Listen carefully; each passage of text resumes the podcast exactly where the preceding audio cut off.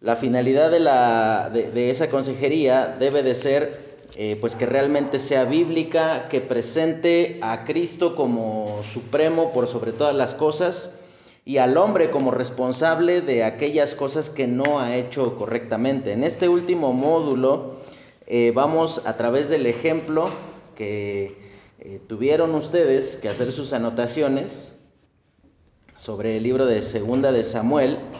Eh, ahí vamos a poder hacer unas, eh, hacer algunas observaciones referido a lo que Dios desea que pueda estar sucediendo en el momento en el que la consejería bíblica se está dando, ¿no? Y decía allí, eh, recapitulando, en la primera diapositiva de este apartado, dice estableciendo los elementos necesarios y ahí hablamos en cuanto a principios, ¿no? Y hablamos de no permitir que los temas secundarios se conviertan en primarios. Y decíamos sobre eso que es fundamental establecer eh, cuál es el verdadero origen del problema, ¿no? La persona puede venir con múltiples manifestaciones del problema. Pero el problema puede, pueden ser eh, mínimamente uno, dos, hasta tres, digámoslo, ¿no? Pero las manifestaciones pueden ser muchas. Si tú atacas únicamente las manifestaciones, decíamos eh, el otro día, eh, pues ahí a lo único que estarás condenando tu consejería es a que sea algo perpetuo. ¿Sabes cuál es la, el prejuicio de la psicología de nuestros días? Que no sé si tú has tenido contacto con alguien que ha estado acudiendo con el psicólogo y digamos de esta manera la eh, consecuencia de estar pasando por esa terapia es que la terapia nunca termina. Es decir, que sí, eh, es un medio, podríamos decirlo como de contención. Evita que vuelvas de nuevo lo mismo, pero no corrige en sí. Sencillamente te mantiene ahí este, eh, ahí frenado de hacer muchas cosas que deberías hacer. Y justamente ese es el problema. Tú debes de buscar, que cuando hablamos eh, la semana pasada de las prohibiciones de la consejería bíblica, es importante que tú establezcas la necesidad de que la persona finalmente sea eh, capaz de solucionar sus propios conflictos. No está mal tener un proceso de discipulado en donde la persona acude contigo por consejo, pero no sé si te ha ocurrido, y seguramente al pastor ya, ya le sucedió, que la gente viene y te pregunta por cosas o te pide que hagas cosas por ellos que ellos bien pueden hacer por sí mismos. Y eso sucede cuando tú has inutilizado o, has eh, eliminado la responsabilidad de la otra persona, considerando que, bueno, él está en la, en la capacidad o en la posibilidad de sencillamente eh, seguir tus órdenes. Eh, ese, es, ese es el, digamos, uno de los peligros de la consejería bíblica. La consejería bíblica, en primer lugar, el peligro que existe es que tú no estés aconsejando, sencillamente estés apegando la persona a ti, pero no la estés haciendo responsable. Imagínate, tú estás hablando con respecto a, no sé, eh, solucionando a lo mejor algún problema matrimonial que existe ahí entre una pareja, ¿no? Y siempre que nuevamente surge algún conflicto, ellos, ¿sabes cómo te, darás cuenta que los has inutilizado? Que siempre que surge algún nuevo conflicto, ellos inmediatamente corren contigo. En lugar de ellos establecer una forma en la cual habrán de solucionar los problemas. En consejería existen dos tendencias absolutas. Que hagas a la persona absoluta y totalmente dependiente de ti o que hagas a la persona un ajeno y que sencillamente tú te dedicaste a proporcionar la información, pero que no, no buscaste eh, influenciar su vida de manera personal. Después dice, eh, Ya hablamos con respecto a elige un lugar que no predisponga la respuesta, la siguiente diapositiva. Después eh, hablamos de establecer las reglas que sostendrás con el aconsejado. Y ahí hablábamos referido a eh, el asunto de que la persona tiene que entender que yo voy a invertir tiempo contigo, pero no es nada más para que tú te sientas mejor, no es para que tú te sientas escuchado, no te sientas eh, o te sientas acompañado, sino que lo que tú tienes que hacer es finalmente llevarlos a entender su responsabilidad. Personalmente, algo que yo hago cuando la gente se acerca es desde la primera vez que nos reunimos o que hablamos así personalmente, es recalcarle el asunto de que permanentemente será su responsabilidad. No es cuestión de que, no, bueno, sí, ven y pasa tiempo conmigo y vas a ver que tus problemas se van a solucionar, porque entonces la eficiencia o el cambio estaría recayendo sobre mí o sobre el tiempo que podamos pasar juntos y no sobre su responsabilidad al ser confrontado con la palabra de Dios. Después dice analizando los elementos y ahí vamos allá a comenzar. Abre tu Biblia, libro de Segunda de Samuel.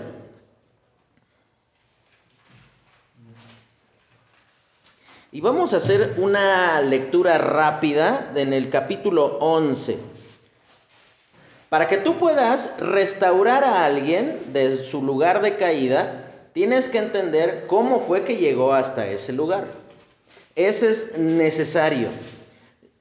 Y, y sí tienes que ser muy preciso en tus preguntas. Hay veces en las que las preguntas ya rayan en el morbo, en donde tú preguntas sencillamente por puras ganas de saber, o porque el chisme está muy bueno, o porque eh, no, y ahora ya estás como los memes, ¿no? De que hace tres colonias me tenía que bajar del camión, pero el chisme está muy bueno y por eso no, no me bajo, ¿no? Sino que tú tienes que hacer preguntas, aunque, y, sí tienes que, que, ser muy sabio. Sobre todo cuando son cuestiones eh, que tú percibes que son dolorosas para la persona, tienes que ser muy sabio de no hacer preguntas de una forma áspera a través de las cuales eh, pues a lo mejor pareciera como que tú sencillamente tienes puras ganas de saber, que tú no estás interesado en el bienestar de la persona y sencillamente quieres enterarte de qué pasó. Eh, por ejemplo, imagínate que viene un, un, muchacho, una chica que no sé, está, ha sufrido abuso sexual. Y si tienes que ser muy, sí, debes de, de llegar al origen del problema, pero, por ejemplo, no le vas a preguntar cosas como, ¿y, ¿y, a ti te gustaba lo que él hacía? Es evidente que no le gustaba. Es evidente que no lo provocó. Es evidente que han habido muchas circunstancias alrededor. De tal manera que tenemos que ser, eh, pues, eh, congruentes con las preguntas que hacemos. Y vamos a ver ahí, dice, te decía, para poder levantar a una persona es necesario que tú entiendas a dónde fue que cayó o, cómo fue el proceso en el cual él eh, terminó eh, involucrándose, ¿no? Dice 2 Samuel capítulo 11, aconteció el año siguiente, en el tiempo que salen los reyes a la guerra, que David envió a Joab. Ahora, si tú te das cuenta, ahí da por sentado que sucedió algo después. Dice, aconteció al año siguiente. Pero ¿qué fue lo que ocurrió antes? Bueno, entonces ahí tú tendrías que leer el capítulo 10 de Segunda de Samuel y ahí sencillamente narra el momento en el que hay guerra contra los sirios y contra los amonitas. Y ahí menciona que fue un tiempo en donde pues se requirió bastante esfuerzo, bastante dedicación para poder vencer a estos enemigos. Y digamos que David estaba tomándose a sí mismo un tiempo para descansar de estar saliendo a la guerra. Pero dice, aconteció el año siguiente, en el tiempo que los reyes que salen los reyes a la guerra, que David envió a Joab y con él a sus siervos y a todo Israel y destruyeron a los amonitas y sitiaron a Rabá, pero David se quedó en Jerusalén. Es decir que tenemos que entender por qué sucedía esta frase de aconteció al año siguiente que cuando salen los reyes a la guerra. Si bien estaban dominados los amonitas, no es que cuando era conquistado o dominado un poblado, dejaban ahí un grupo de soldados que los estuviera eh, cuidando para que no se rebelara nuevamente. Entonces era común que año con año tú tuvieras que ir, eh, a lo mejor no había guerra, pero sí tenías que ir y hacerte presente para que la gente entendiera que, o, sea, no estaban olvidados de, de su responsabilidad hacia aquellos que los había dominado. Sin embargo, aquí dice eh, que David envió a Joab. ¿Joab quién era? Era el capitán, el capitán del ejército, ¿no? Digamos, la persona de mayor autoridad militarmente después de él. ¿Qué piensas que demuestra, Tony, teniendo en contexto lo que sucedió un capítulo antes, que David envíe a Joab? Y ahí tú ya estás comenzando a escarbar. Y ni siquiera hemos llegado al problema. Si a lo mejor llegara David ahí contigo, se sienta en tu oficina y te dice, no, mire hermano, este Pedro, es que la verdad cuando los reyes salen a la guerra yo me quedé en mi casa. Y si tú eres rápido para aconsejar, tú en ese momento dices, ah, negligencia.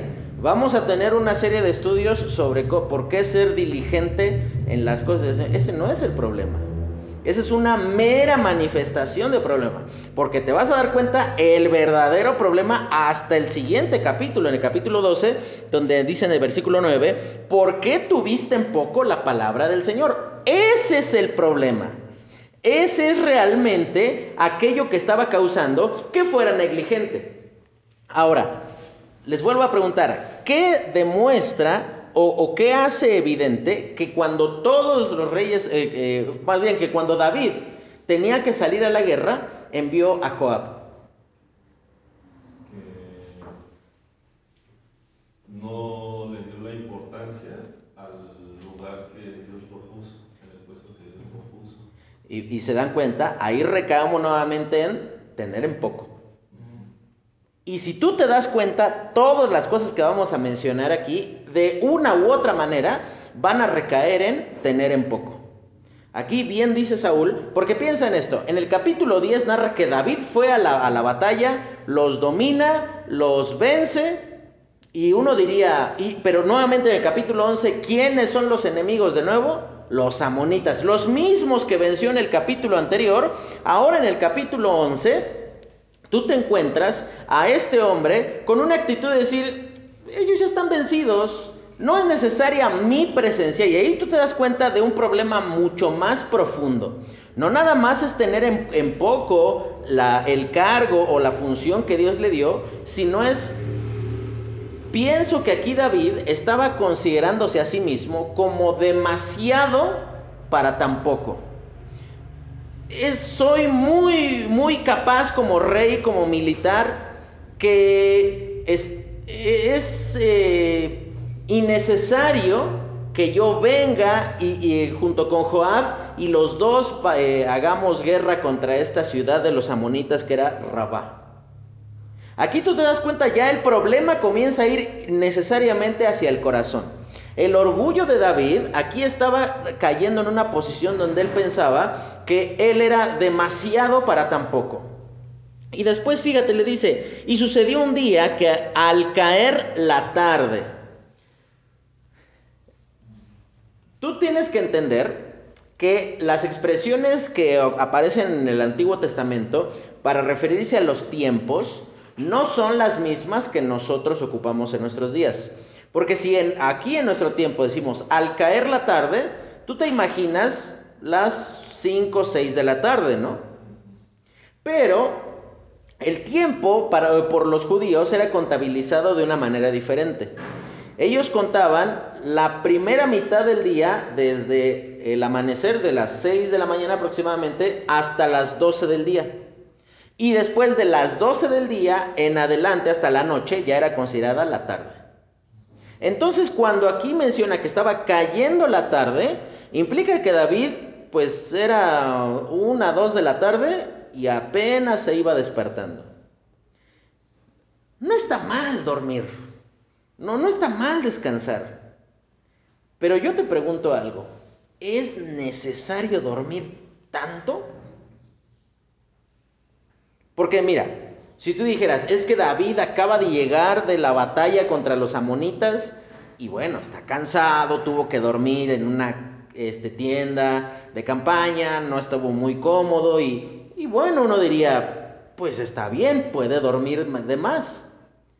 Pero David se quedó en su casa. Los otros días, ¿cómo a qué se quedó David? Eh, piensa en esos días. Tenías que estar en la guerra, no fuiste a la guerra. ¿Qué estabas haciendo, David? Nada. Y tú me darás la razón que los días en los cuales menos tienes que hacer, más sueño tienes. O te es más difícil hacer algo. Por ejemplo, ustedes tienen libre el lunes, ¿no? Entiendo. Y está perfecto, porque es correcto, es necesario un tiempo para descansar. ¿Sí o no? Te cuesta mucho más trabajo levantarte ese día lunes que cualquier otro día. Y tú dirías, bueno, pero es que es mi día libre. Es que no estoy en contra del tiempo libre, de ninguna manera.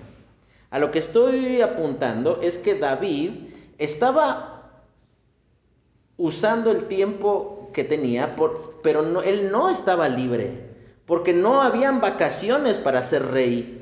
E, él, él no, no estaba ya en su casa de verano mientras los israelitas batallaban, sino que él estaba donde no tenía que estar. Y este es, digamos, el primer, el primer paso para que tú entiendas la caída de alguien. Siempre que alguien cae, está donde no tiene que estar. Siempre. Siempre que alguien cae, está donde no tiene que estar y está haciendo lo que no tiene que hacer.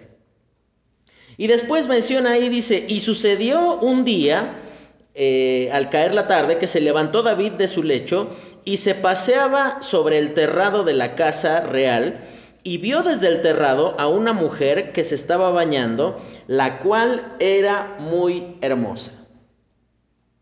Mira, una vez escuché una reverenda sandez de un tipo que decía que el culpable de la caída era Dios, porque Dios había hecho tan hermosa a Betsabé que era imposible resistirse a ella. No, eso yo creo que es, es tratar de justificar lo injustificable, ¿no?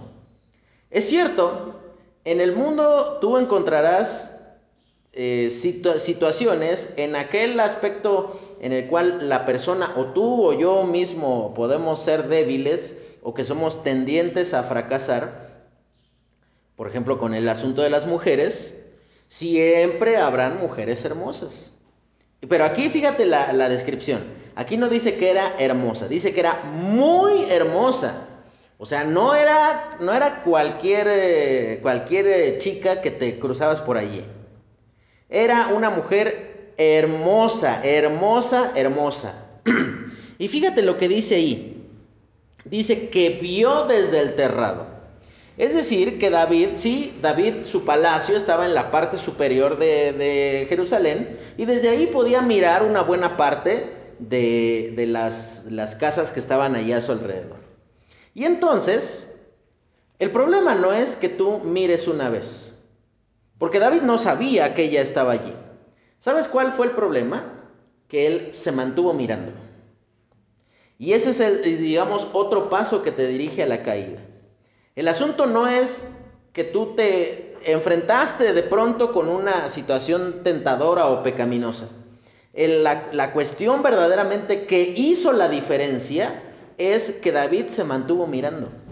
Que David se, se deleitó. E, esa palabra vio es la misma que se ocupa en el libro de Génesis, en el capítulo 9, eh, donde hace referencia a, eh, eh, sí, 9, sobre la embriaguez de Noé. Y dice que uno de sus hijos lo vio desnudo. Y a esa palabra dice, literalmente es entendida como contemplar con satisfacción. Y ahí no estamos hablando de un asunto de depravación moral de parte de uno de los hijos de Noé. Estamos hablando de que él miró a su padre diciendo, tanto tú nos dijiste que nos teníamos que guardar y vivir de manera íntegra para el Señor. Y ve, tú estás haciendo exactamente lo mismo que tú dijiste que no teníamos que hacer. Él estaba deleitándose en el fracaso de su padre. Y aquí vemos a un hombre deleitándose en lo que miraba. Él no solamente se mantuvo mirando así como que, ah, sino que él disfrutaba lo que veía. Y ahí entonces te das cuenta que es un hombre que tuvo en poco tanto su naturaleza pecaminosa como el pecado del cual él tenía que guardarse. Porque vamos a pensar en esto. ¿Tú crees que David era ignorante con respecto a que lo que estaba haciendo estaba mal? Claro que no. Él estaba total y absolutamente convencido de que lo que él estaba haciendo estaba mal. Pero aún así lo hizo y después dice, envió David a preguntar por aquella mujer y le dijeron, aquella es Betsabé, hija de Eliam, mujer de Urías Eteo. ¿Cómo habrá sido ese momento donde David preguntó? ¿Cómo podrías justificar? Porque seguramente David no, se, no llamó a uno de sus siervos y le dijo, oye, ¿viste esa casa amarilla? ¿Quién vive ahí? No, sino que David se colocó en una situación pecaminosa, una situación eh, en donde él exhibía su caída moral ya anticipadamente ante alguien más. Seguramente Betsabé seguía bañándose allí y ahora aclaremos algo. Betsabé no estaba haciendo nada inadecuado. Porque esa era la práctica de las mujeres en Israel. Estaba en su casa. Su casa tenía paredes. El asunto es que había alguien mirando por encima de esas paredes. ¿Cómo habrá sido el momento en el que David le, dijo, imagínate, este, Pedrito, que Saúl es el rey David y te dice, oye, ¿ves esa muchacha? ¿Quién es? ¿Cómo se llama? ¿Qué habrá pensado el siervo en ese momento? Él habrá dicho, rey, ¿qué estás haciendo? Pero era el rey y evidentemente había que responderle. ¿Te das cuenta siempre la caída? Y, entendamos bien esto, hermanos. Siempre la caída es anunciada. Nunca la caída es una sorpresa. Nunca. Nunca será una sorpresa que alguien termine alejándose del Señor o, cayendo presa de su propia imprudencia y de su pecaminosidad siempre será algo sabido, algo que es notoriamente entendido por ellos. Y ahora eh, piensa en esto. Dice de la siguiente manera. Dice, envió a preguntar, dice, aquella es Betsabé, hija de Eliam, mujer de Urías Eteo.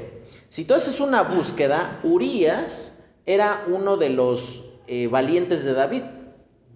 Es decir, que no era cualquier mujer, era la mujer de uno de los hombres de mayor renombre en el ejército, aquellos que estaban allá batallando contra los amonitas, mientras aquí David estaba codiciando aquí. Aquí vemos que David ya había roto cuántos mandamientos de los diez. Un mandamiento dice, no codiciarás a la mujer de tu prójimo, ¿no? Ok. Pero hay algo más eh, eh, profundo aquí. Fíjate lo que dice después. Y envió David mensajeros y la tomó y vino a él y él durmió con ella. Luego ella se purificó de su inmundicia y se volvió a su casa. Aquí, hasta este punto, se acaba la inocencia de Betsabé. Porque sí, no, aquí no dice que él la forzó, no dice que él la amenazó, sencillamente dice que llegaron los mensajeros y dijeron, te busca el rey David. Y entonces ella fue y ya cuando vio de qué se trataba todo esto, este, pues ahí eh, ella accedió también a participar de esto. Y nuevamente vemos cómo va yendo mucho más profundo. ¿Tú crees que los mensajeros no se enteraron de qué fue lo que ocurrió? ¿Tú crees que nadie, nadie se enteró de qué fue lo que pasó? Seguramente, eh, mensajeros como para qué? Para decirle, Betsabé, ¿te habla David? No. Quizás ellos ofrecieron favores, ofrecieron regalos, ofrecieron algo como para caer en gracia ante esta mujer. Porque evidentemente tenemos que reconocer, la misma escritura nos dice que David era guapo.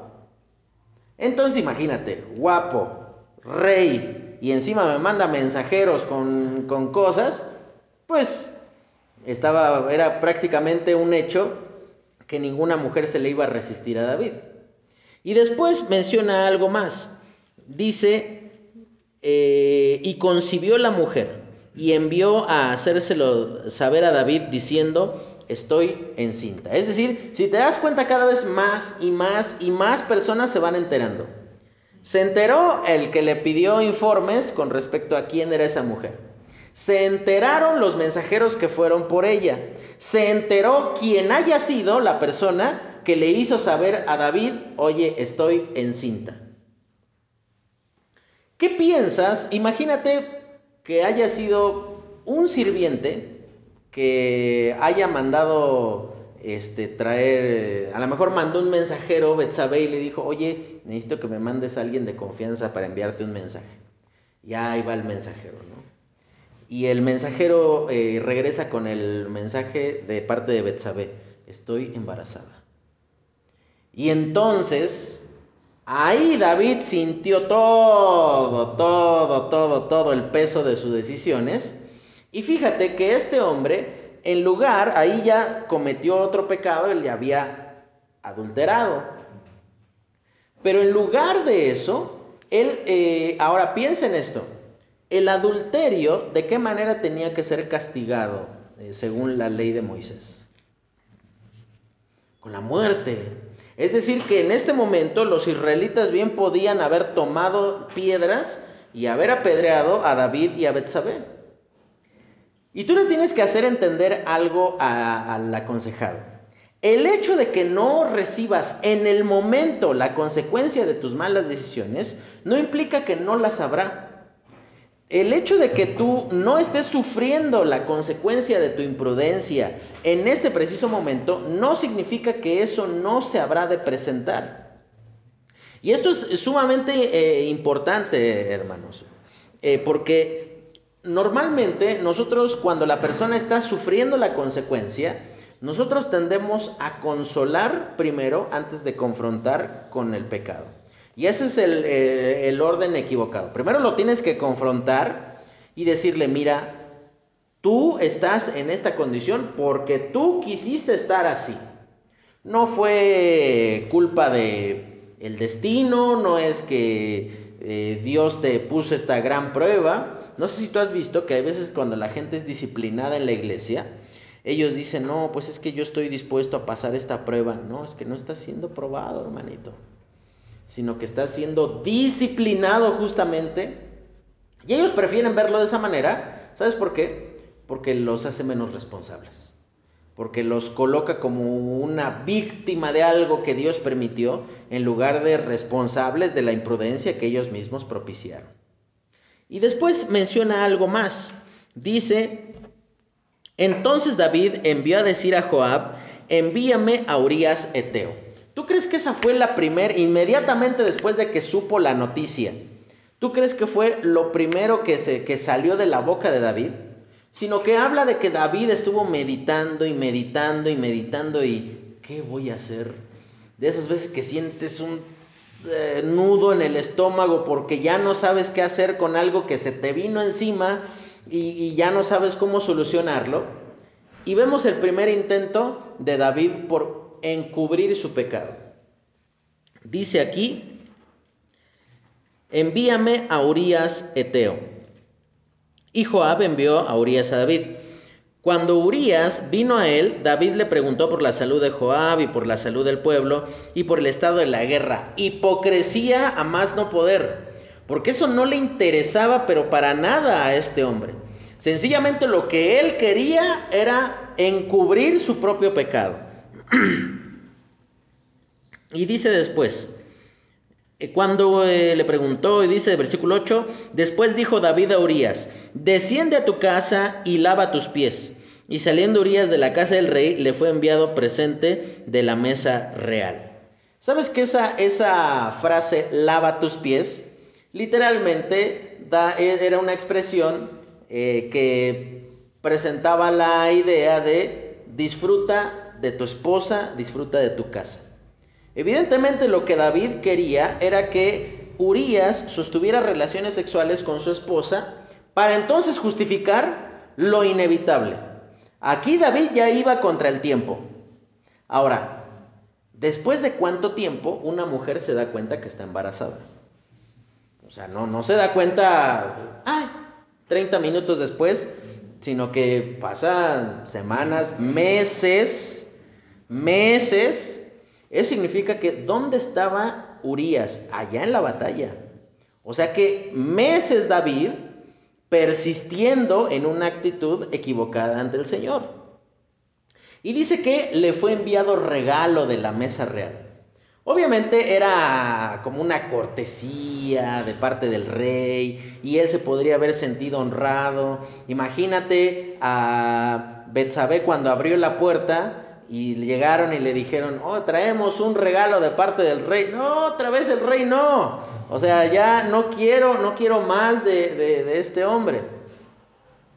Y estando en esa condición, dice algo más.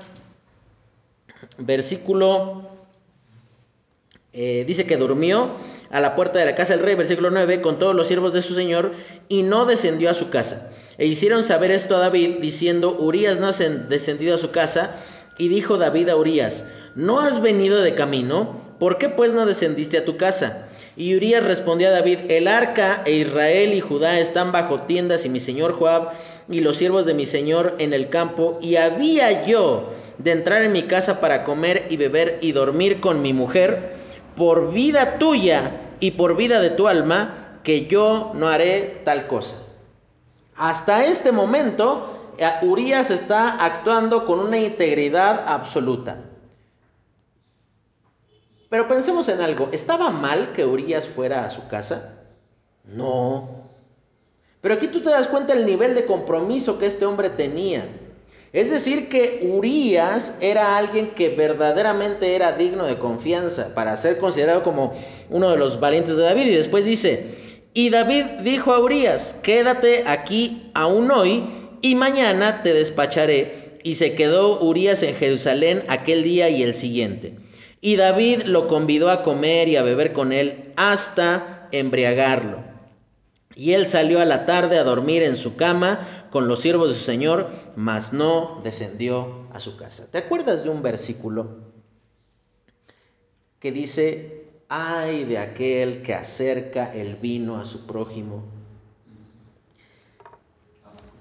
En Habacuc, ¿te das cuenta? Ahí habla de personas que acercan o, que propician la borrachera o, generan cosas con tal de obtener un beneficio.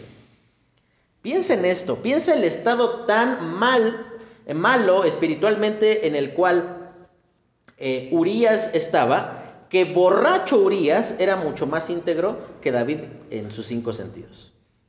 Ahora, no, no hemos prestado atención a un detalle. Siempre es llamado Urias qué? Eteo. ¿Sabes que eh, los eteos no eran propiamente israelitas?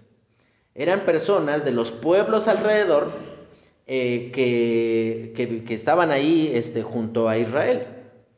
El hecho de que Urias Eteo sea considerado como alguien tan honorable y tan digno, habla de que este hombre no era fiel al rey nada más, sino que este también era fiel al Señor. Él había pasado por un proceso de conversión y entonces fíjate lo que, lo que dice después. Venida la mañana, escribió David a Joab una carta en la cual envió por mano de Urias. Imagínate el cinismo al más no poder. ¿Vas a mandar la condena por mano del hombre que estás condenando? ¿Te das cuenta la dureza del corazón? Y donde dice en el versículo 15, y escribió en la carta diciendo, poned a Orías al frente en lo más recio de la batalla y retiraos de él para que sea herido y muera. El rey de Israel, deseando la muerte de uno de sus valientes. Y dice después, así fue cuando, eh, cuando Urias sitió la ciudad, puso a Urias en el lugar donde sabía que estaban los hombres más valientes. Y saliendo luego los de la ciudad pelearon contra Joab y cayeron algunos del ejército de los siervos de David. Y también murió Urias Eteo. Ahora, piensa en esto. Siempre tú le tienes que hacer saber esto también a la persona que busca consejo. Siempre tu pecado habrá de afectar o habrá de hacer sufrir a otras personas. ¿Qué culpa tenían los otros que murieron eh, con el, el afán de que muriera Urias? Ahora, la instrucción de David, ¿cuál era?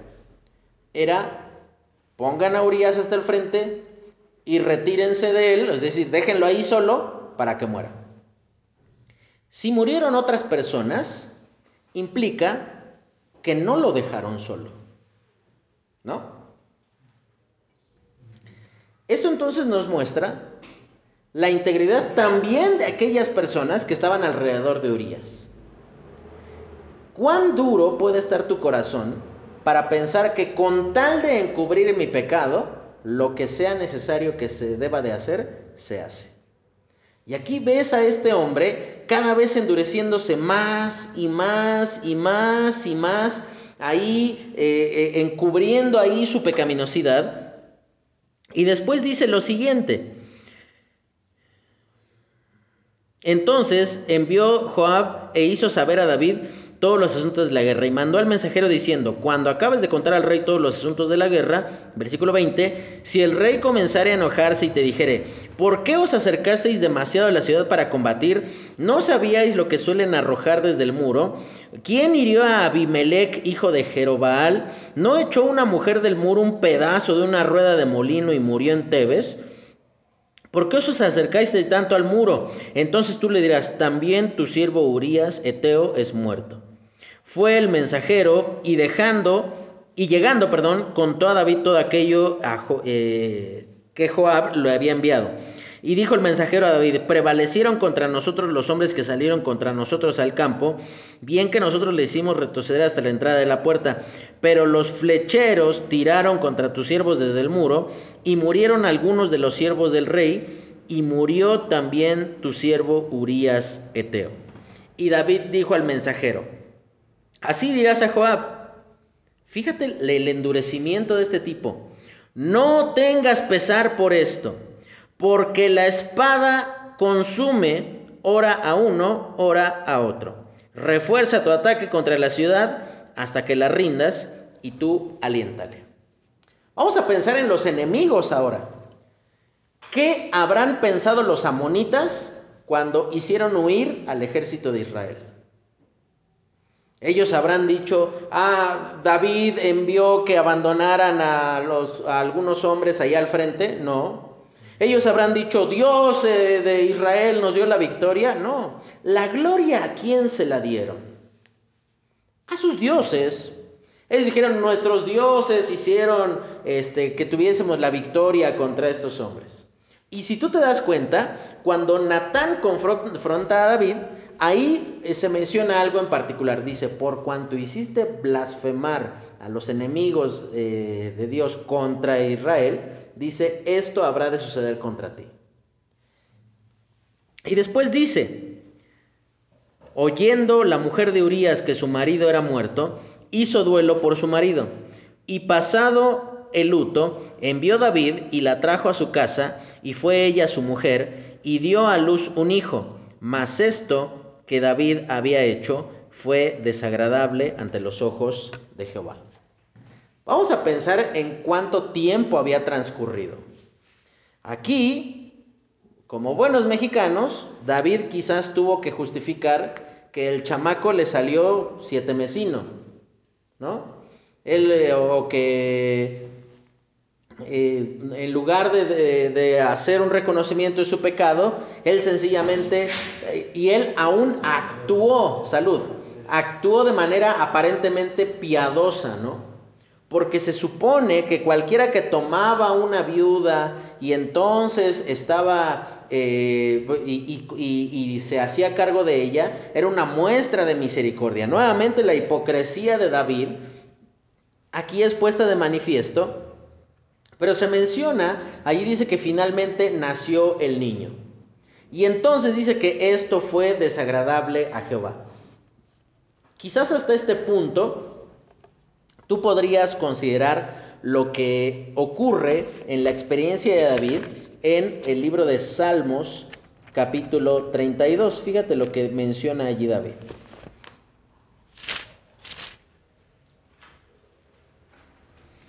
Dice, Versículo 1. Bienaventurado aquel cuya transgresión ha sido perdonada y cubierto su pecado. Bienaventurado el hombre a quien Jehová no culpa de iniquidad y en cuyo espíritu no hay engaño. Y fíjate lo que dice ahí. Mientras callé, se envejecieron mis huesos en mi gemir todo el día, porque de día y de noche se agravó sobre mí tu mano, se volvió mi verdor en sequedades de verano. Y lo que decíamos el domingo, Selah, piensa en eso. Y después dice, mi pecado te declaré y no encubrí mi inequidad. Dije, confesaré mis transgresiones a Jehová y tú perdonaste la maldad de mi pecado. Pero ¿en qué momento ocurre esa confesión?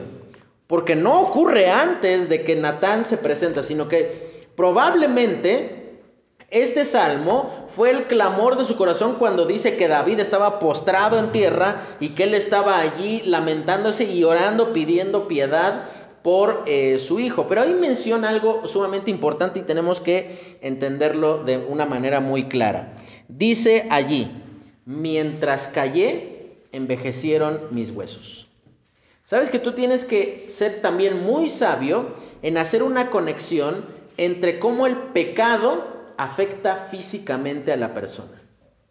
No sé si tú has tenido la oportunidad de conocer personas que están inmersas en lo pecaminoso, que están pero metidas hasta las orejas en el pecado. Físicamente, ¿cómo se ven? Se ven destruidos, desgastados. O sea, tú ves y le preguntas, ¿cuántos años tienes? 25 y se ve como de 48 y tú dices, oye, ¿qué te pasó? O sea, eh, y algo que tú tienes que entender es que invariablemente, chicos, el pecado habrá de afectar físicamente a la persona. La palabra de Dios enseña que estamos compuestos por el cuerpo, el alma y el espíritu. Y al existir esas tres cosas conviviendo juntas, necesariamente todos los problemas todos, absolutamente todos los problemas espirituales, de una u otra manera, habrán de afectar físicamente a la persona. ¿Sabes? En nuestro tiempo, y así muy rápido quisiera tener mucho más tiempo para hablar sobre esto, pero en nuestro tiempo hay dos palabras que son culpables de todos los males del universo. El estrés y la depresión estrés y depresión. Y la gente dice, ay, es que estoy, aún tú ves a los chamaquitos de 7 años, ay, es que estoy estresado. ¿Qué? ¿Qué, estresado? ¿Por qué? O sea, como, qué te podría poner en ese, en ese contexto de estrés. Mira, hermano, la, y, y este es un dato que tú puedes encontrar, solamente el 15%, en el mejor de los casos, solo el 15% de las personas que dicen que están deprimidas lo están por causas médicas. Todo el otro 85 o más por ciento son cuestiones espirituales. Siempre la depresión será consecuencia de pecado no confesado. Siempre. Así que si alguien se acerca contigo y viene y te dice, ay, es que estoy muy deprimido, y tú dices, bueno, pero ¿en qué pecó esta hermana si perdió a su esposo, a uno de sus hijos? Quizás el pecado está manifestado en su incredulidad de no descansar en el consuelo de Dios. O quizás el pecado está manifestado en la culpa que ella siente por algo que hizo o no hizo para con su esposo o para con sus hijos. Pero tú tienes que ser muy sabio, eh, hermano, para que cuando tú estás ya tratando este asunto de cuando alguien llegas eh, con este tema de, la, de estar deprimido, eh, de hecho, hay un libro buenísimo, lo, creo que lo tengo electrónico y se los mando, se llama Depresión Espiritual. El que lo escribe se llama Martin Lloyd Jones y es increíble el libro porque habla justamente de cómo es, es posible que hayan creyentes que están dominados por la tristeza, por el dolor, por la depresión, pero también te muestra el camino de salida, ¿no? Ahí si tú te das cuenta, cuando en el eh, Salmo 32, David está orando y reconociendo su pecado, dice, eh, mi pecado te declaré, y después, eh, posteriormente, dice, y tú perdonaste la iniquidad de mi pecado. Aquí lo que David está reconociendo es que su cuerpo estaba siendo afectado y tú crees que David durmió muy bien esos meses subsiguientes al, esperando que naciera el hijo producto del adulterio. No, seguramente no. Seguramente David sabía que ya no iba a llegar a reclamar Urías por su esposa, pero lo que sí sabía es que algunos de sus siervos estuvieron enterados de lo que hizo, que eh, invariablemente iba a ser notorio lo que, eh, lo que él había hecho en un momento o en otro. Y fíjate, el engaño del pecado, y eso es lo que nos lleva a otro nivel de esa caída, es que nos hace considerar que las consecuencias a futuro las podremos controlar. Tienes que hacerle entender a la persona que tú estás aconsejando que el pecado no es controlable. No es algo que puedas tener en tus manos y, manejar a tu, gusto y que termines eh, siendo, saliéndote con la tuya, ¿no? Ahora, después de que dice, y esto que hizo David fue desagradable a los de los ojos de Jehová, dice, en Jehová envió a Natán, a David, y viniendo a él le dijo, y ahí vamos a ver lo de que dice las diapositivas. Analizando los elementos, Natán confronta a David. Dice, determinar el conflicto real y no solo el aparente. Ahí eh, Natán no llega a decirle adúltero, apedréenlo por pecador, aunque lo era. Él no le dijo eh, hipócrita, aunque lo era, sino que en el versículo 9 hace la acusación real, puntual. Dice, ¿por qué tuviste en poco la palabra de Dios? Dice, el principal problema no era el adulterio, era la irreverencia e incredulidad de David ante Dios.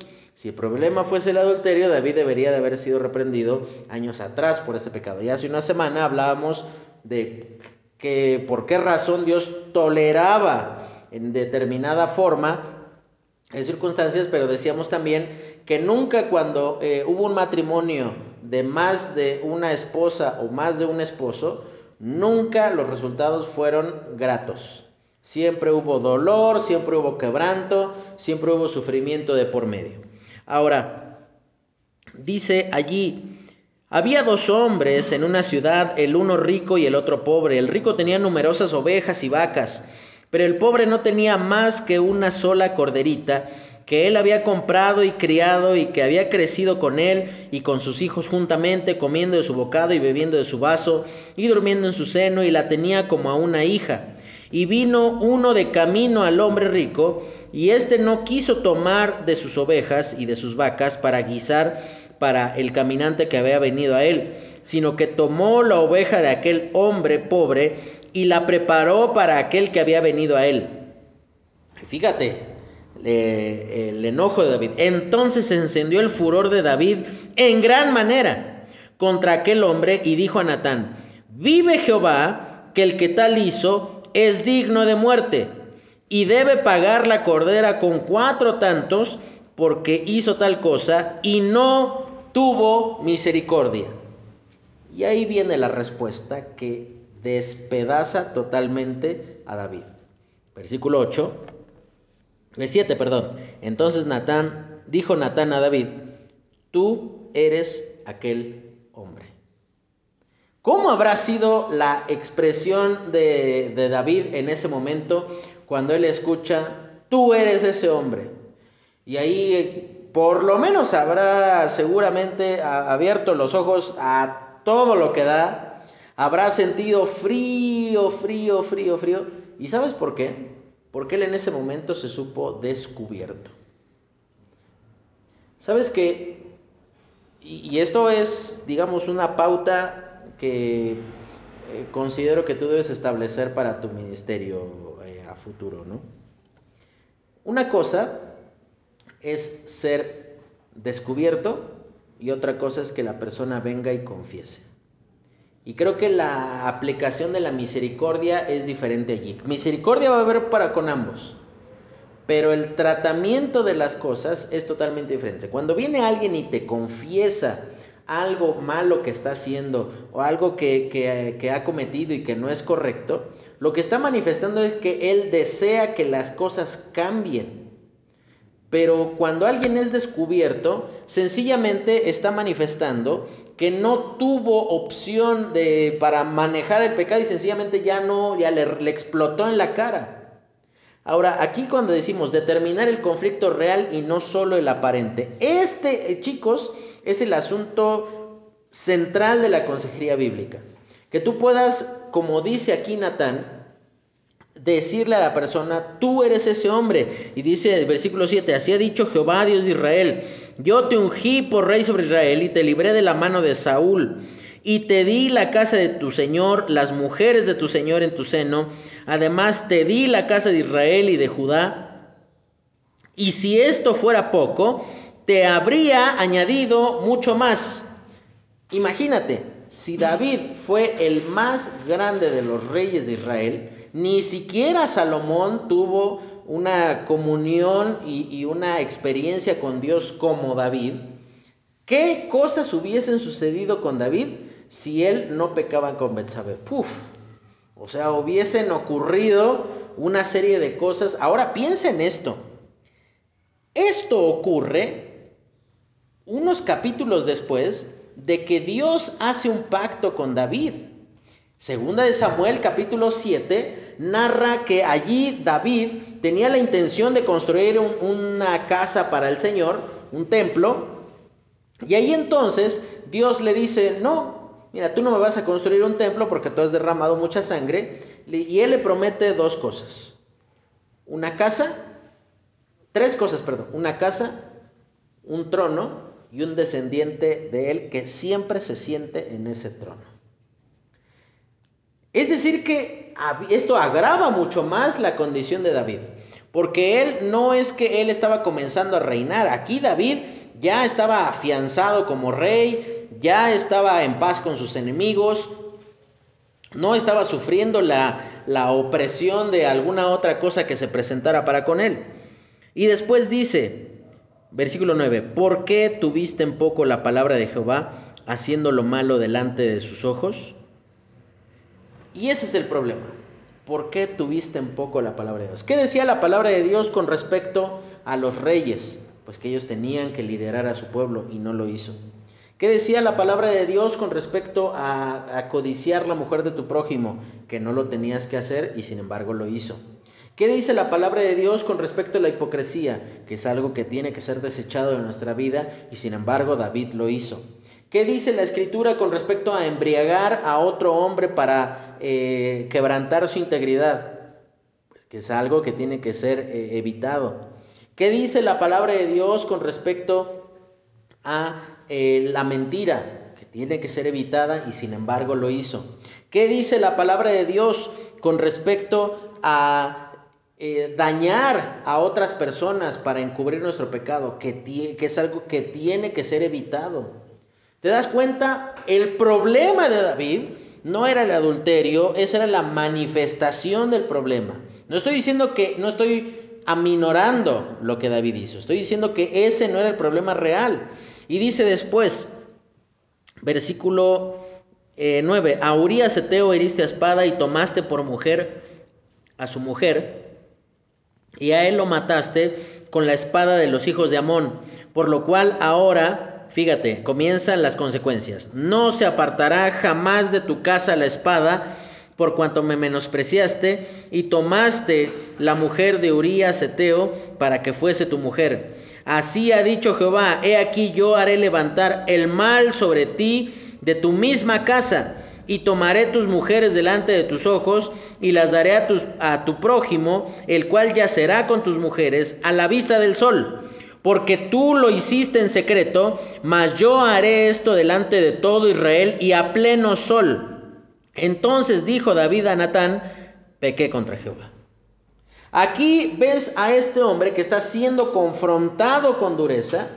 Y mira, este quizás debería de ser tu manual para la consejería, estos dos capítulos de manera general, ¿no? Aquí tú te das cuenta que en el momento de atacar el pecado, Natán no se tentó el corazón para nada. Él no le habló bonito, él no aminoró las cosas, él no eh, repartió culpas, sino que aquí, aquí tú te das cuenta que este hombre tomó la determinación de decir, tú has pecado, tú debes de sufrir las consecuencias, tú has pecado y tú estás viviendo de una manera totalmente deshonrosa delante del Señor. Y aquí ves a este hombre que estando en esa condición de ser eh, pecador, de, de estar en esa condición de haber deshonrado al Señor, te das cuenta que es un hombre que tiene la capacidad de reconocer lo que él ha hecho. Fíjate algo, no hubiese continuado las palabras de Natán diciéndole también Dios ha oído tu oración, si primero no había el reconocimiento de parte de David, perdón, diciendo, eh, eh, pequé yo contra Jehová. Fíjate, la siguiente diapositiva dice, presentar el principio bíblico a honrar. Dice, la irreverencia e incredulidad de David como rey y como siervo presentaban una imagen distorsionada al Señor. En el momento en el que tú detectas el problema, inmediatamente tú tienes que acudir a la palabra de Dios para presentar un principio que demuestre cuál es el principio bíblico que debe de ser honrado en ese momento. Y ahí entonces dice, la irreverencia e incredulidad de David como, y como siervo, como rey y como siervo, presentaban una imagen distorsionada de Dios. Tener en poco la palabra de Dios conduce al adulterio, homicidio, mentira e hipocresía. Cuando la palabra de Dios nos presenta un principio para ser eh, honrado, tú tienes que también eh, ser muy sabio, chicos, eh, en el momento de trazar adecuadamente la palabra de Dios. La peor cosa que te puede ocurrir como consejero es que justifiques tu consejo con algo que la Biblia propiamente no lo dice como tal. Por ejemplo, eh, y tú tienes que aprender a hacer esta distinción entre lo que son principios bíblicos y principios personales. Se supone que los principios personales tienen que descansar en principios bíblicos. Porque si son principios personales que no descansan en ningún principio bíblico, entonces no tiene ninguna razón de ser ese principio. Pero ahora, piensa en lo que dice aquí. Solucionar cualquiera de las evidencias no elimina tener en poco la palabra de Dios. Aquí eh, tú tienes que hacerle entender a la persona que Él es eh, el que ha quebrantado ese principio bíblico al contrastar su conducta con lo que la palabra de Dios dice que tiene que estar ocurriendo. Y fíjate lo que dice la siguiente diapositiva. Dice después, establecer la responsabilidad personal. Estamos analizando los elementos. Y dice ahí, nunca el pecado es justificable.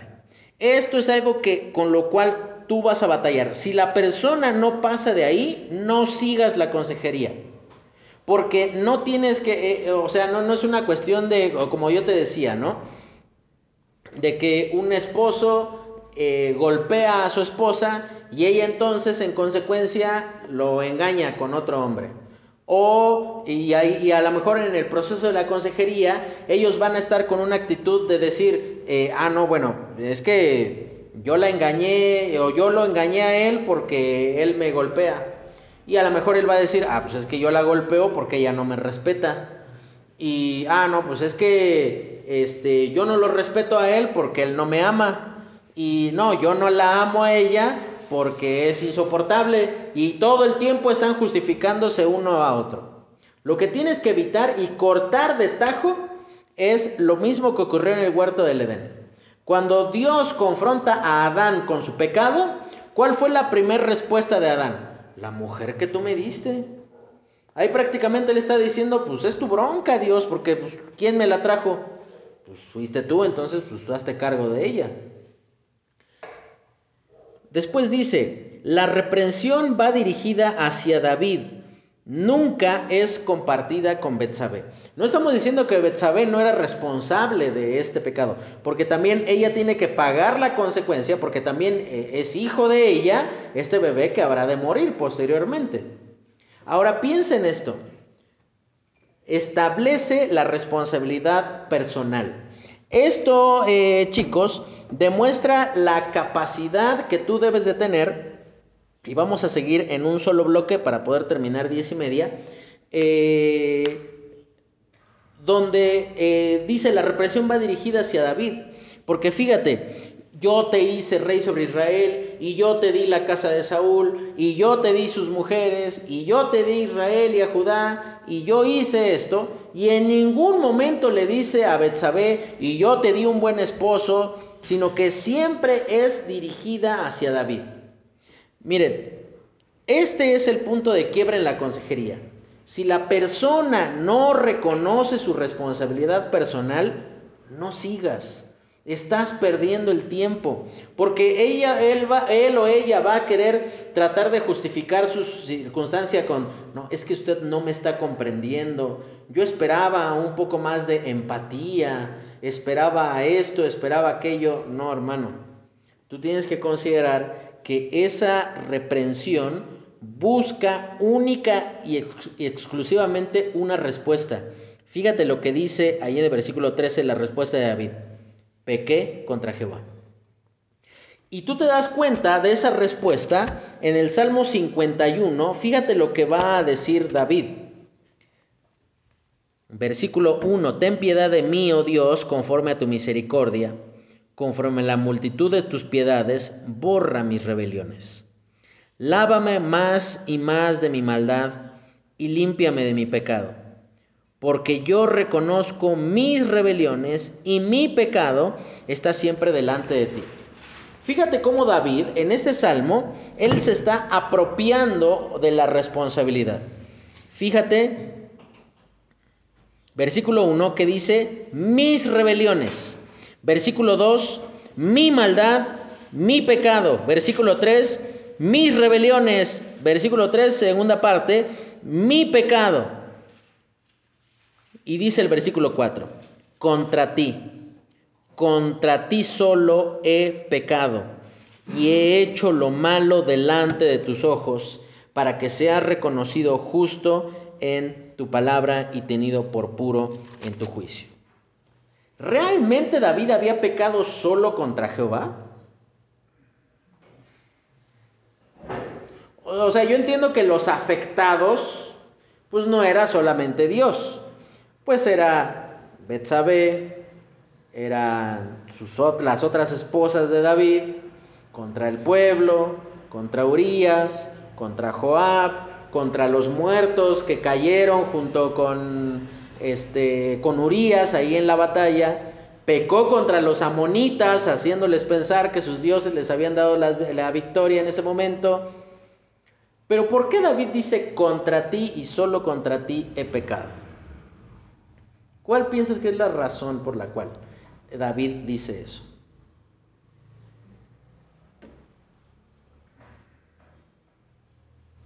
Porque en realidad todos los, o sea, el, aunque hizo que los otros pecaran adorando a sus dioses, de todas maneras el pecado era contra Dios.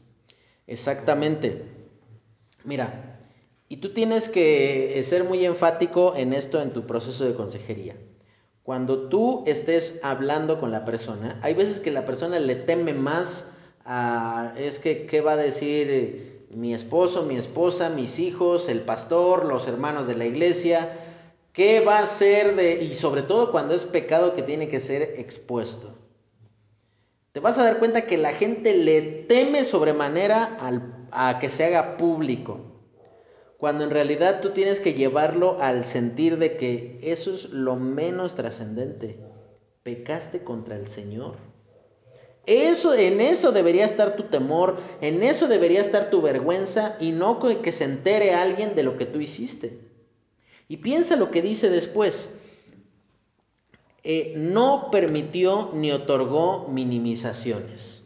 Aquí, es decir, David no está, eh, perdón, Natán no está eh, dentro del punto de establecer la responsabilidad personal, no está tomando la actitud de David de que cuando él dice, pequé contra Jehová, y ahí él entonces dice, ah, bueno, pero como ya te arrepentiste, pues eso es lo importante. ¿Eso era lo importante? Sí, pero también son igualmente importantes las consecuencias que vienen por causa del pecado, porque si no, no seríamos enseñados por medio de ello. Por esa razón, dice en el libro de Salmos, dice, no seáis como el caballo, como la, el mulo, que no se acercan a ti si no les pones el cabestro. ¿Eso qué significa? Discúlpame que lo diga de esta manera. No seas animal. O sea, no, no, que no tenga Dios que traerte a palos para que recién allí entiendas. ¿Por qué ser, por qué estar todo el tiempo condicionado con el juicio, el castigo, eh, el quebranto que Dios habrá de traer sobre tu vida, donde bien puedes obedecer a la primera? ¿Por qué siempre tener ese espíritu de confrontar y de, y de cuestionar y de, de decir, ah, pero esa es tu opinión, eso es lo que a ti te parece correcto, yo tengo otra opinión, yo tengo otras perspectivas? Cuando en realidad aquí David está diciendo, contra ti, contra ti solo he pecado. Y después menciona, ¿por qué razón dice contra ti y solo contra ti he pecado? Porque dice, para que sea, versículo 4, del versículo, eh, el capítulo 51, dice de la siguiente manera, para que seas reconocido justo en tu palabra y tenido por puro en tu juicio. Dos cosas, palabra y juicio.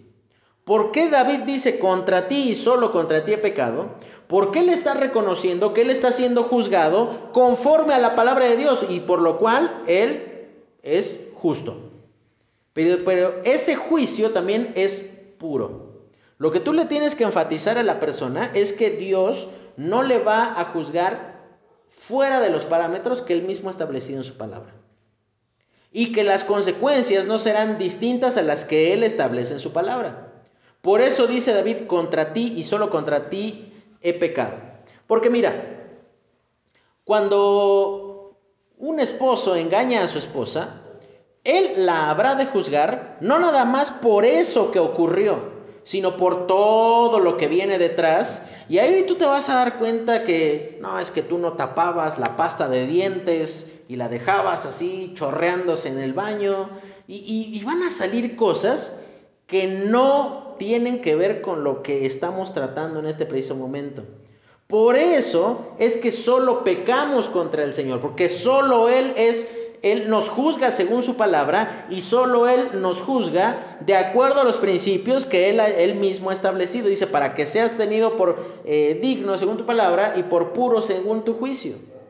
Ahora, después dice, no eh, introdujo la necesidad de que haya consecuencia por las malas decisiones personales tomadas. Necesariamente tú tienes que hacerle saber a la persona que tiene que haber una consecuencia. De hecho, le haces un mal si la persona viene y confiesa pecado y él se sale con la suya. La persona entonces entenderá que siempre será así. Hago lo que se me pega la gana y después nada más llego con lágrimas en los ojos diciendo, ay, es que pequé. Sí, hermanito, pecaste y por lo tanto habrá una consecuencia como la vez pasada. Y ese, esta es, digamos, la habilidad del consejero, que tú tengas la capacidad, si depende de ti la consecuencia, en el caso de que, por ejemplo, tú eres el pastor, que tú tengas la capacidad de no destruir a la persona con la disciplina, pero tampoco y de ninguna manera que tú permitas lo que sea contar con el temor de que la gente se vaya. Es el temor, sí justificado, de muchos pastores hoy día de que, pues es que, imagínate, eh, mira, yo me acuerdo de una ocasión, yo estuve en Bolivia en el año 2007, no, 2008, en el año 2008. Y en una ciudad que se llama este, Cochabamba, eh, hacen eh, una vez al año, hacen el carnaval. Y entonces culturalmente se tiene la costumbre de que ese día todos se emborrachan. Todos. Y sucedió, pues el, carnaval siempre es en verano y allá en enero y febrero es el, el carnaval. Entonces estábamos en las últimas semanas de febrero, hicieron el carnaval y resulta que de prácticamente toda la iglesia, pues creo que nada más uno o dos no habían este, hecho esto, ¿no? Y entonces el pastor estaba en, una, en un problema. ¿Qué hago? ¿Disciplino a toda la iglesia? ¿Qué hago? A todos los disciplino. O sea, está bien, los disciplino a todos. Deja tú quién me ayuda a hacer las cosas. ¿Quiénes van a ser el grupo de personas bajo las cuales voy a, a exponer estas circunstancias si todos están en la misma situación? Si todos van a venir a decirme, no, bueno, hermano, pues entiende que es cultural, eh, pues este, nosotros llevamos haciendo esto por años, introdujo la necesidad de que haya consecuencias. Aquí Natán se estaba jugando la vida. Porque mira, si David no tuvo empacho en matar a uno de sus mejores hombres, ¿tú crees que no le iba que le iba a temblar la mano para matar al profeta? Bien, lo podía, porque ya el profeta ¿qué traía? La palabra del Señor. ¿Y qué es lo que había tenido en poco el eh, David? La palabra del Señor. Es decir, que bien lo podía matar. Entonces, o sea, Natán aquí estaba jugándose el pellejo. Aquí eh, Natán estaba tomando una determinación de decir, voy a hablar las palabras del Señor y a lo mejor salgo en una bolsa de aquí del palacio de David, pero ni modo, lo tengo que hacer. Y algo que tú tienes que, eh, enseñarle a la gente es que siempre el pecado debe producir consecuencias, necesariamente. Porque mira, te llamo la atención algo. Capítulo 11 dice que en el versículo 4, y él durmió con ella, y cómo comienza el versículo 5, y concibió la mujer. Pero ahora yo te pregunto, una suposición, ¿no? ¿Qué hubiese sido si David o Betsabé hubiesen sido estériles? Ahí se acabó el problema. No, no se acabó el problema, porque como ustedes bien dicen, porque ¿quién se enteró de estas cosas? Dice que David este, llamó a uno de sus siervos, David enteró a, a, eh, otros mensajeros, hasta este punto no ha enterado a Joab de lo que pasa. De hecho, no sé ni siquiera si Joab realmente se enteró de la razón por la cual David quería muerto a Urias. Aquí no se nos dice, entonces no podemos decir que realmente Joab lo haya sabido. Pero el punto está en que las consecuencias necesariamente vienen. Y fíjate lo que dice el siguiente punto, motivar al cambio definitivo según las escrituras. Dice, entender a quién, que a quien ofendemos exclusivamente cuando pecamos. El Salmo 51, ya lo mencionamos. Después dice, restaurar las relaciones en el orden en el que fueron rotas o comprometidas. ¿Cuál fue la primera relación que David rompió en este momento? Su relación con el Señor. Entonces la relación con el Señor tenía que ser eh, restaurada o tenía que ser eh, eh, vuelta, vuelta a esa relación de, intimidad con Él. ¿Con quién más rompió relación? Pues seguramente habrá dañado a sus otras esposas, seguramente David tendrá que haber pedido y a pedir perdón con Natá, eh, perdón, eh, con eh, los mensajeros, habrá tenido que, que, con el pueblo disculparse. Después dice, insistir que el cambio no necesariamente elimina las consecuencias sobre nuestra vida. Y esto es con lo cual batalla mucho la gente. La gente considera que su vida tendrá que ser ajena a las consecuencias. Es decir, ellos dicen, bueno, está bien, perfecto, yo entiendo que tendrán que venir las consecuencias, pero si yo cambio, ellos piensan que esto es como, eh, no sé si jugaste alguna vez Mario Bros. Y recuerdas que te cruzabas con un honguito y te hacía crecer, ¿no? Y entonces tú decías, ah, pues no importa si me toca alguna de las tortuguitas o de los bichos que salen ahí, porque pues no pasa nada, no muero, sencillamente me vuelvo a ser pequeño. Uno consideraba que, ah, bueno, tengo una oportunidad para jugar con lo pecaminoso. Cuando en realidad ahí tú, tú te tienes que dar cuenta en que lo que la palabra de Dios dice es que las consecuencias no necesariamente son eliminadas. Porque mira, Pedro negó al Señor y nunca fue borrado de la memoria de los apóstoles, ni de la palabra de Dios, ni de la historia de la iglesia, que Pedro negó al Señor. Aun cuando volvió a estar en una correcta comunión con Él, aun cuando Él hizo grandes obras ahí en el libro de los Hechos, siempre Pedro también será recordado como alguien que negó al Señor. Y es algo que tú tienes que enseñarle a la gente que tiene que aprender a vivir con sus consecuencias. Y más y, esto evidentemente te lleva a tratar apropiadamente las cosas, ¿no? Eh, yo soy de la opinión de cuando, por ejemplo, públicamente se tiene que tratar algún tema de pecado, eh, en, informa lo esencial, no detalles. Porque la gente no necesita, hay veces que la gente recién cuando están ahí escuchando, bueno, vamos a disciplinar a Pedro por tal cosa, Recién ahí ellos se enteran de lo que pasó. Entonces si tú te pones a decir, no, es que eh, sorprendimos a Pedro haciendo esto y entonces él hizo esto y entonces las otras personas dijeron, no es necesario. Pero tampoco le ayudas a la persona encubriéndolo. Por esa razón yo te decía, una de las cosas que nunca se tienen que hacer en la consejería es prometer cosas como, no, yo, no voy a decir nada, este, te prometo que no le voy a contar a nadie, porque ahí entonces tú te haces cómplice de la persona. Y el último punto, el eh, punto 5 dice, analizar la respuesta del aconsejado. Dice, no se refiere a manifestaciones emocionales. Cualquiera puede llorar, cualquiera puede decir las cosas que debe decir. Y esto es una de las cosas con las que más vamos a batallar con las personas dentro de la iglesia, mi hermano. Porque la gente va a, estar aquí en la iglesia y sobre todo aquellos que han crecido en la iglesia, que tienen años en la iglesia, dime si es cierto o no.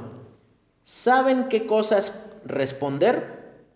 Saben qué cara poner, saben qué tono de voz usar para hacer notar que están quebrantados y que están este, eh, eh, entendiendo que, tienen que confesar algo.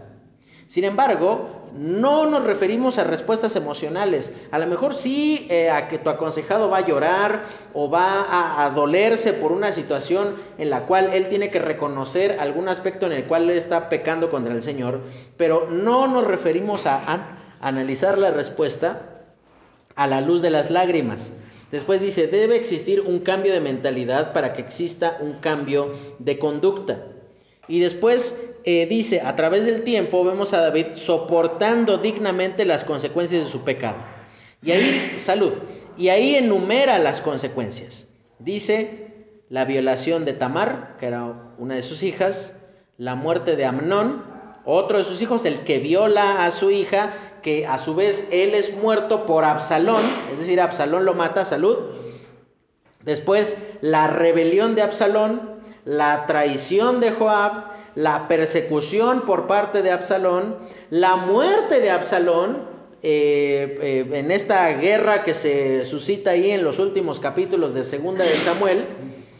Y también podemos eh, mencionar una serie de circunstancias en las cuales, si te das cuenta en el capítulo 12, que fue una de las cosas que le dijo Natán a David, la espada nunca se apartará de tu casa. ¿Y sabes qué es eh, puntualmente lo que ocurre? Eso. Permanentemente David se encontró en guerra y él tuvo que sufrir esa consecuencia, pero tú, tú no te das cuenta. Por ejemplo, cuando está siendo perseguido por Absalón, Dice ahí en el libro de Segunda de Samuel que él iba subiendo el monte que está enfrente de, eh, de Jerusalén y dice que lo iba subiendo mientras iba llorando. Y dice que otros iban junto con él llorando. Y ahí tú te das cuenta, seguramente David iba subiendo ese monte diciendo, esto es consecuencia de mi pecado. Y tú tienes que enseñarle a la persona a afrontar dignamente, dignamente las consecuencias de su pecado. No como una cuestión de, es que esta es la cruz que Dios me llamó a cargar. No. ¿Qué cruz ni qué cruz? Eso es consecuencia de tu pecado. Y, y sí, no permitas que lo minimice, pero tampoco lo, lo, sea, lo haga sufrir de más. Porque pasa muchas veces, por ejemplo, eh, cuando una persona finalmente, imagínate, ¿no? Que yo soy descubierto robando a la iglesia, ¿no? Y entonces, eh, pues la consecuencia es que soy disciplinado, eh, soy sacado del ministerio, y entonces, el siguiente culto, pasa Saúl a dar la bienvenida a los hermanos. Hermanos, damos la bienvenida. Hermano Jonathan, bienvenido. Este, Pedro. Y damos la bienvenida al ratero de Carlos. Ah, pues. Tristemente, hay veces en las cuales la gente es conocida por sus miserias pasadas. Y esto es algo que ustedes tienen que evitar. Porque hay veces que la gente piensa como que se martiriza a sí mismo diciendo es que tengo que sufrir un poco más. No, hermanito, es que el que tenía que sufrir por tus pecados ya sufrió en la cruz por ti. Tú no tienes que sufrir por el pecado, tú tienes que dignamente soportar la consecuencia de lo que tú decidiste y ayudarle a entender, no a que niegue lo que pasó, diciendo, no, pues es que mi esposa me dejó porque yo la golpeaba, pero pues ni aguantó tanto. Tres cachetadas todos los días, pero pues, no, era tan, no era para tanto. No, no es que niegue lo que pasó, no es que niegue su responsabilidad, sino que él asuma dignamente lo que ha sucedido como resultado de haberse alejado del Señor. Terminamos este módulo, chicos, y terminamos en sí esta clase. Y damos gracias a Dios, porque Él ha sido por medio de su palabra ayudándonos a entender cuán necesario es para nuestra vida poder tomar consejo. Y quiera Dios que ustedes al estar involucrados en el ministerio, al estar conviviendo con personas, ustedes chicos tengan la capacidad de presentar correctamente a la persona de Dios en el mundo donde Él les permita estar ministrando.